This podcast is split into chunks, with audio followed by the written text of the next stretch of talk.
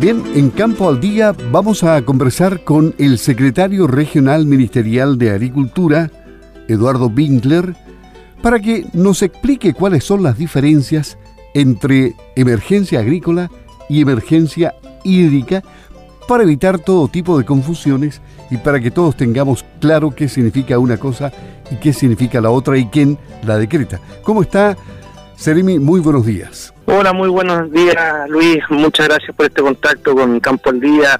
Como siempre para mí es un placer poder comunicarme a través de Radio Sago con los agricultores de la región.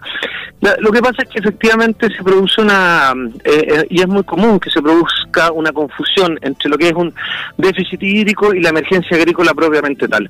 Porque ambos fueron, fueron decretadas en el mes de abril de, este año, pero tienen significados completamente distintos. La, nosotros como Ministerio de Agricultura, la ministra María Emilia Andorrada, en abril decretó la emergencia agrícola solicitada por el, en ese tiempo, intendente don Carlos Gaice, a eh, eh, recomendación del Comité Regional de Emergencia Agrícola, el cual presido, el cual señalaba que por la sequía que había habido en ese verano y, especialmente por cómo veíamos que venía un otoño seco, que iba, iba a hacer que los agricultores se tengan que consumir sus forrajes almacenados en épocas de verano y de otoño y llegar a una escasez de forraje para el fin de invierno, inclusive para el inicio de primavera, es que se decretó la emergencia agrícola. El, la, escasez o el déficit hídrico eh, va relacionado con el Ministerio de Obras Públicas y eso tiene relación con el, agua para el consumo humano, tiene relación, permite que, que se puedan eh, desplazar camiones aljibes para el consumo humano y, y, es otro punto totalmente distinto.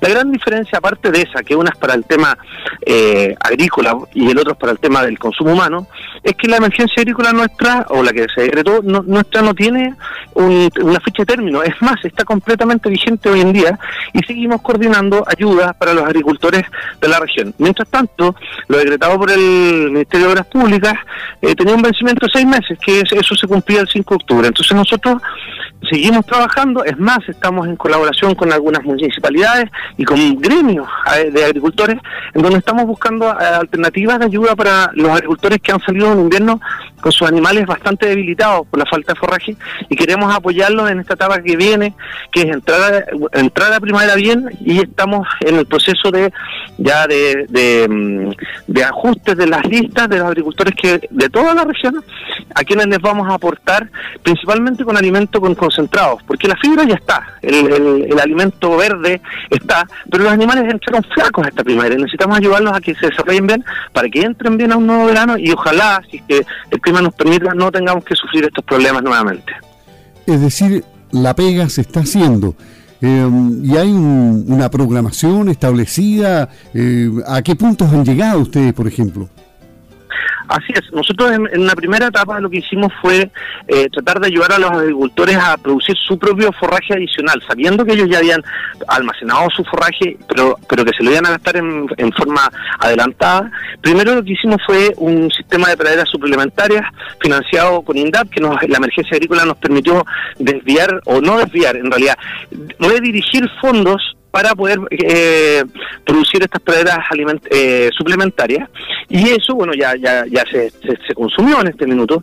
Y ahora lo que estamos viendo con algunas municipalidades con los gremios con la SAGO, con Agroyanquihue, con la Asociación de Productores de la Red de eh, la Carne y la Leche y otras asociaciones más, estamos buscando los productores que están más afectados, que necesitan ayuda y ahora ya la ayuda va a venir en, de, de, forma de concentrado, que se les va a entregar en algunos puntos mm, eh, elegidos que están bastante cercanos de, de los agricultores y se les va a entregar concentrado para sus animales. Es decir, la emergencia agrícola está funcionando al 100% en la región de los lagos sigue corriendo la emergencia agrícola. En la región de los lagos fuimos la primera región del país en solicitarla y en, que se declarase. Hoy en día tenemos varias regiones más hacia el norte que están también en esta misma situación, pero nosotros seguimos con la emergencia agrícola, seguimos trabajando para eso y vamos a seguir entregando ayuda ahora en el mes de octubre y noviembre y puede ser que hasta en diciembre, dependiendo de las necesidades de nuestros agricultores. De todas maneras, acá la emergencia, claro, falta agua, pero no es tan dramática como en el norte del país, donde se han tomado medidas mucho más drástica y hay resistencia, por ejemplo, de fe de fruta. A lo menos se rechazan las medidas de, en el río Aconcagua. Acá nosotros, bueno, no llegamos a eso. No, pero igual tenemos que considerar que llevamos más de un 30% de déficit en la región. A mí lo que me preocupa mucho es el reabastecimiento de las napas subterráneas. Tuvimos un invierno bueno, un invierno, en todo el invierno llueve, pero ha llovido muy poco. Entonces, si uno ve los cauces de los ríos, si uno ve los niveles de los lagos, y, hay, hay un, nivel más bajo, y eso nos preocupa porque esa es agua que, que vamos a necesitar más adelante. Ahora, efectivamente, nosotros hoy en día hemos tomado medidas y lo estamos trabajando en conjunto con los gremios, y la verdad es que agradecemos mucho su aporte y no hemos tenido estas discrepancias como puede haber habido en otras zonas. ¿Cuál es el mensaje para, para los productores, para los agricultores, para los ganaderos en una primavera que va a ser seguramente complicada? Mire, yo creo que va por varios ámbitos. Un mensaje que es muy importante es que conversen con sus gremios. Eh, ellos son la principal fuente de conexión que tenemos nosotros con los agricultores porque abarcan a mucho. Otro es prepararse. Nosotros tenemos un presupuesto récord a través de la Comisión Nacional de Riego, a través de INDAP, para financiar proyectos de riego. Hoy en día el cambio climático es un problema estructural, no es algo pasajero. Tenemos que saber reaccionar. Y una de las formas que podemos reaccionar y compensar este efecto del cambio climático es la, son los sistemas de riego y ojalá sistemas de riego lo más eficiente posible. Tenemos los presupuestos, están los programas, pueden postular y la verdad es que eh, hemos hecho convenios con CONADI, CONADI con la, la Seremía de Agricultura, con INDAP, con la CNR, entonces tenemos muchas herramientas distintas para que les podamos ayudar. Y el llamado es a, comunicarse con nosotros, con las distintas instituciones que les podemos ayudar y ver cómo podemos hacer algún proyecto de riego que les pueda beneficiar. Y siempre prevenir hay que revisar la cantidad de forraje que uno puede almacenar y ajustar las cargas, como siempre, las cargas de animales en los periodos más escasos. Bueno, y además de este problema en la agricultura, hay una escasez de mano de obra increíble producto de la pandemia. Usted estuvo presente en una reunión virtual con el ministro de, con la ministra de Agricultura y con el ministro del Trabajo. Ahí se conversaron, entiendo, importantes temas donde también hubo gremios o representantes de gremios presentes. ¿Qué se puede rescatar de esta reunión? ¿Qué, qué, consecuencias positivas pueden sacarse de ello? Así es, estuvimos presentes en la reunión, de hecho escuché al, al CRM del Trabajo hablar un poco de los temas que se presentaron en su mismo programa, lo escuché hablar de, de los programas y de los, de los bonos que se están entregando hoy en día para fomentar también el trabajo. Nosotros sabemos que hay una escasez de mano de obra, también es un problema que nos afecta en la región eh, como usted bien sabrá, hay regiones que son más eh, intensivas en el uso de mano de obra, sobre todo en la época de cosecha.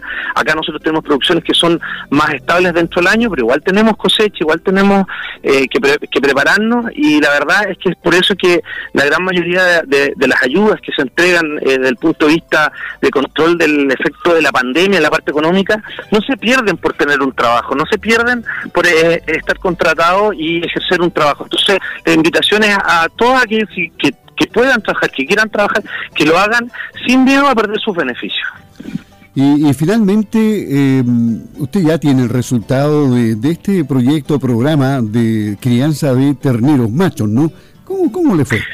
Mire, nos fue bastante bien. Nosotros estamos buscando formar en el proyecto a lo largo de, de dos años a 60 pequeños productores encadenados con la mm, con la, eh, con, la cadena cárnica, bien digo, eh, y que sean capaces de recibir estos terneros machos de lechería y em, entregar un animal criado que se vaya a la recría y después a la engorda para integrarlo a la cadena cárnica. Hoy en día ya tenemos los primeros resultados, tenemos 16 postulantes aprobados, que tenemos que comunicarles ahora dentro de esta semana que han sido aprobados para postular a, la crianza de, en esta primera etapa, esta primera primavera, más de 200 terneros que entrarían a este programa para llegar al final del proyecto, en dos años más, a 3.000 terneros criados en forma eh, por la agricultura familiar campesina y machos de lechería, digamos, de, de, de, planteles más grandecitos. Una buena noticia, una noticia positiva para el sector que lo ha pasado mal en el último tiempo. Bueno, Seremi, ¿alguna otra novedad? Bueno, sí, quisiera contarles que hoy día tuvimos una jornada muy exitosa de remates de toros angus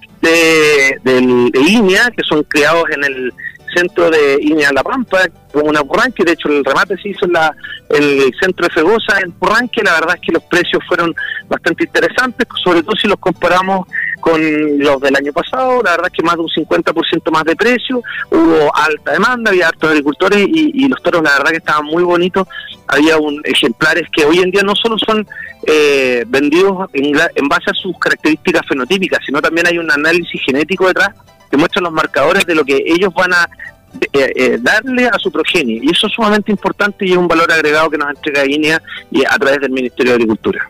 Perfecto. Le agradecemos al Seremi de Agricultura, Eduardo Winkler, el que haya conversado con Campo al Día. Que esté muy bien, hasta pronto. Muchas gracias Luis, un saludo a todos los agricultores de la región, eh, un agradecimiento a Radio Sago por darme esta oportunidad y espero que nos veamos pronto en terreno. Okay.